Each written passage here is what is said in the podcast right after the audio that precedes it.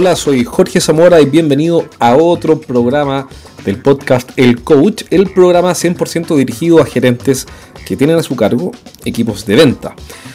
Del mundo B2B o business to business, aunque hoy día dicen que no existe el B2B, sino que es todo, como decía alguien en una entrevista anterior, B2E, B2 everyone y B2P, B2 person y todo, pero bueno, en fin, se entiende que si tu negocio es venderle a empresas, entonces estás en el lugar correcto, aunque todo el mundo le vende a personas y eso sí lo sé y lo reconozco y está perfecto, pero bueno, hay que llamarlo de alguna forma y así que le vamos a llamar B2B. Si es así, estás en el podcast que va a tratar 100% de los temas que te interesan.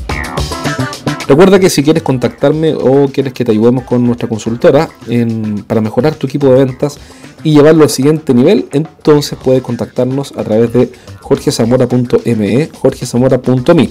Vamos al tema de hoy, que es si es que es posible o no tener un equipo de ventas de lujo.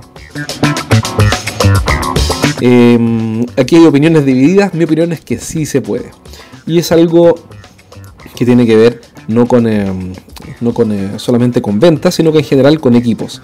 Por supuesto que eh, hay expertos, no es mi caso, yo no soy experto, así que lo reconozco desde ya para que no me ataquen eh, los expertos. No soy experto en em, equipos de alto desempeño, en, el sentido que no soy psicólogo, tampoco he desarrollado los estudios de liderazgo, etcétera, que seguramente hay que desarrollar. y conozco gente brillante que se dedica a eso. De hecho, pronto voy a entrevistar a uno que nos va a ayudar em, a, aclarar estas ideas sobre liderazgo. Em, pero en lo inmediato, en lo práctico, en lo simple y en lo rápido de pensar, lo primero es, eh, cuando uno quiere tener un equipo de ventas de lujo, es primero que todo tener jugadores que sean de lujo. Entonces, ¿A qué me refiero con eso? Me refiero a que si eres un gerente que tiene a cargo un equipo de ventas, lo primero que tienes que hacer, no, no quiero decir lo primero, pero lo primero en este contexto que tienes que hacer es buscar personas que tengan las habilidades necesarias para tener éxito, es decir, que tengan las competencias, la capacidad de tener éxito en los desafíos de venta. Eso va a depender de un montón de cosas, pero apóyate con psicólogos que sean especialistas en selección de vendedores idealmente. De hecho, si necesitas uno que haga ese trabajo, tengo un buen dato, por lo menos aquí en Santiago. En fin, entonces el punto busca gente que tenga la capacidad. Muchas veces en los equipos de venta tenemos vendedores que no tienen la capacidad para vender eh, con el nivel de configuración necesario los productos actuales. Sí la tenían para 5 o 10 años atrás, pero con el nuevo mix de productos, pasa mucho en tecnología, ahí pasa mucho, se ve mucho esto, los nuevos vendedores, los vendedores, perdón, para los nuevos productos más configurados no tienen las capacidades. Lo segundo entonces, bueno, si no las tienen, no, deberían estar en tu equipo, tienes que sacarlos del equipo. Eh, esa es mi opinión, digamos. Aquí los psicólogos me van a matar y van a, decir que cómo puedo ser tan cruel y tan inhumano, pero es lo que yo haría, es lo que hago, es lo que sugiero y funciona. Obviamente, bueno, eh, no es una buena noticia y no, es bueno, una buena noticia tener que decirle a alguien que salga del equipo, pero si quieres tener un equipo de ventas de lujo, bueno, necesitas jugadores que tengan las competencias de los que no, no deberían estar en el equipo. Por último, los de equipo, no sé, pero no deben estar en el equipo. Lo segundo es que este equipo, eh, estos jugadores tienen que tener, tener el nivel de motivación al logro que esté al nivel del desafío. ¿Por qué? Porque muchas veces personas con mucha capacidad técnica o analítica, etcétera, sencillamente no quieren progresar. Y un vendedor que no quiere progresar no debería estar en el equipo. ¿Por qué? Porque es inherente, es esencial, es fundamental a eh, el rol de vendedor el querer progresar, el querer superarse y el querer eh, ganarse el pan cotidiano, el pan cotidiano, cotidiano eh, con el esfuerzo y, em, y, ser por ende un buscador o un cazador, cazador de oportunidades. Entonces fíjate por un lado que tengan las competencias y segundo la motivación al logro. ¿Cómo saber si alguien tiene motivación al logro? No le preguntes porque te va a decir que sí la tiene, aun cuando, aun cuando no la tenga. Recuerdo a alguien que dijo que una entrevista de trabajo era una reunión entre dos mentirosos. ¿Por qué? Porque por un lado el entrevistador mentía contándole las maravillas de la empresa y el entrevistado mentía eh, diciendo que él era el hombre ideal o la persona ideal. En fin, entonces no, yo no me preocuparía, no perdería el tiempo preguntándole, oiga, señor candidato a vendedor, ¿usted tiene motivación al logro? Porque la respuesta es obvia. Lo que haría es ver la historia. Y la historia eh, habla por sí misma. ¿Quién es la persona hoy día? Es el resultado de lo, que ha venido haciendo en los últimos años. Mira la historia de los últimos 10 años ve lo que ha logrado, lo que ha conseguido en términos de ingreso. Y si eso te muestra que se ha superado y que ha progresado, entonces tienes una persona que progresa. Em, otra cosa que puedes hacer es llamar a algunos clientes de él y preguntarles por qué también lo atiende este vendedor, qué tanta hambre de dar buena atención y buen servicio a sus clientes para seguir haciendo negocios tiene o no tiene el candidato. Normalmente siempre recomiendo que no seas tú el que haga todo el proceso de selección, porque si vendes generadores o motores, lo más probable es que sea muy bueno vendiendo generadores o motores y no entrevistando gente. Así que siempre recomiendo asesorarte con una empresa especialista.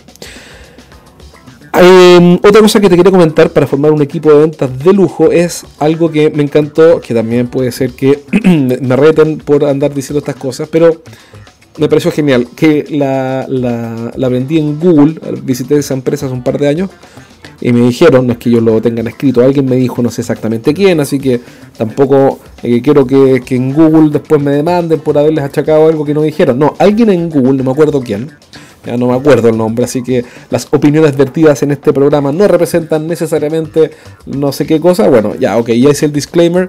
Y bueno, esta persona que estuvo en esa reunión dijo, ¿sabes qué? Para mí la clave está en eh, contratar, contratar lento y despedir rápido. Y me gusta mucho eso, es decir, dedicarle tiempo, bastante tiempo, todo el necesario, sin apuro, a buscar la persona ideal. ¿Por qué? Porque eso va a ser mucho más corto que andar contratando rápido a cualquier hijo de vecino que apareció con tal de cubrir el puesto. Así que contrata lento, despide rápido, me parece una muy buena idea. Cuarto principio, no cuarto principio, otro principio más es entrenar, entrenar y seguir entrenando. ¿Por qué? Porque, ok, contrataste a las personas que tienen las competencias, sí tienen la motivación al logro. Te apoyaste en una empresa consultora que se especializa en esto. Además, te tomaste un buen tiempo para eh, buscar al candidato. Investigaste sobre sus clientes, qué es lo que opinan.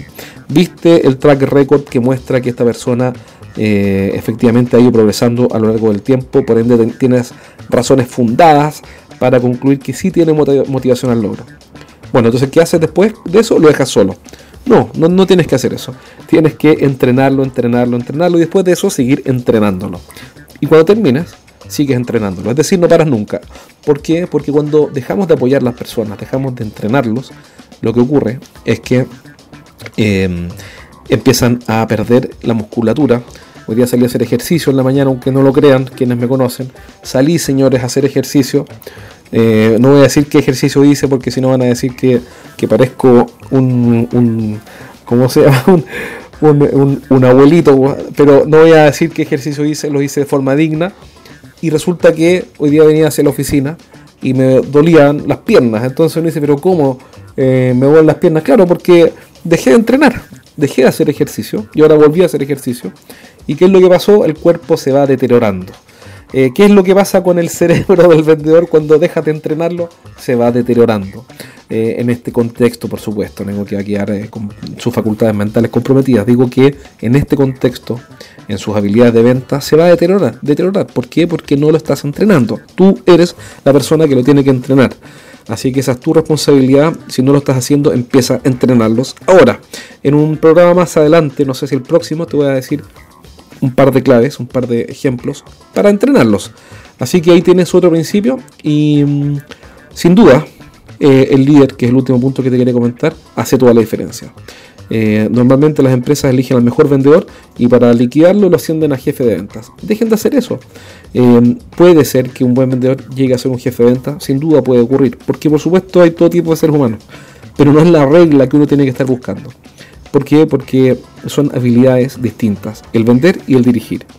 Así que ahí tienes varios principios e ideas que espero que te hayan servido para que las pongas en práctica y pronto voy a comentarte algunas ideas para entrenar a tu equipo. Recuerda que si quieres que te ayudemos con tu equipo de ventas puedes contactarme en jorgezamora.me, jorgezamora.me, ahí hay un chat, nos contactas, de, inmediato vamos a responder. Y si quieres más apoyo para que tu equipo de ventas finalmente despegue, con alguno de nuestros programas estrella, tenemos un programa estrella, eh, muy, muy, muy bueno que a los clientes les encanta y que consiste en eh, instalar métodos de trabajo para que tus vendedores tengan un sistema de trabajo ordenado y les vaya mejor. Si algo de esto te interesa, contáctame en jorgezamora.me y si no, no hay problema, sigue escuchando estos podcasts y que tengas una muy buena semana. Un abrazo, nos vemos.